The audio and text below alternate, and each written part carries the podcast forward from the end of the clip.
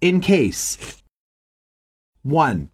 I've had an umbrella in case it rains. 2.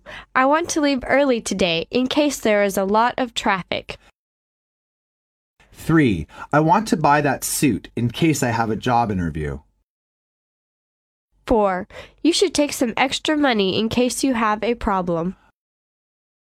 5. I packed three extra sandwiches in case Sandy did not have lunch. Dialogue 1. Anna, why are you bringing so much cash with you? In case I need a lot of money. Why don't you use your credit card? You've got a point there. It's safer using a credit card, isn't it? Yes, and it's much more convenient. Dialogue 1. Are you ready for your camping trip?